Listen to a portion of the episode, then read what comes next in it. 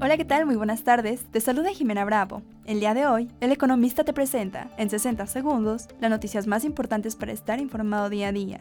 Bienvenidos y bienvenidas. En primer plano, las cinco personas más ricas de México aumentaron su riqueza en 48 mil millones de dólares durante este 2023, en un año en que las acciones de sus compañías subieron en la Bolsa Mexicana de Valores. Finanzas y dinero. La base monetaria integrada por billetes y monedas en circulación, así como depósitos bancarios de cuenta corriente, terminó el 2023 con un saldo de 2.960.308 millones de pesos, informó el Banco de México. Política y sociedad.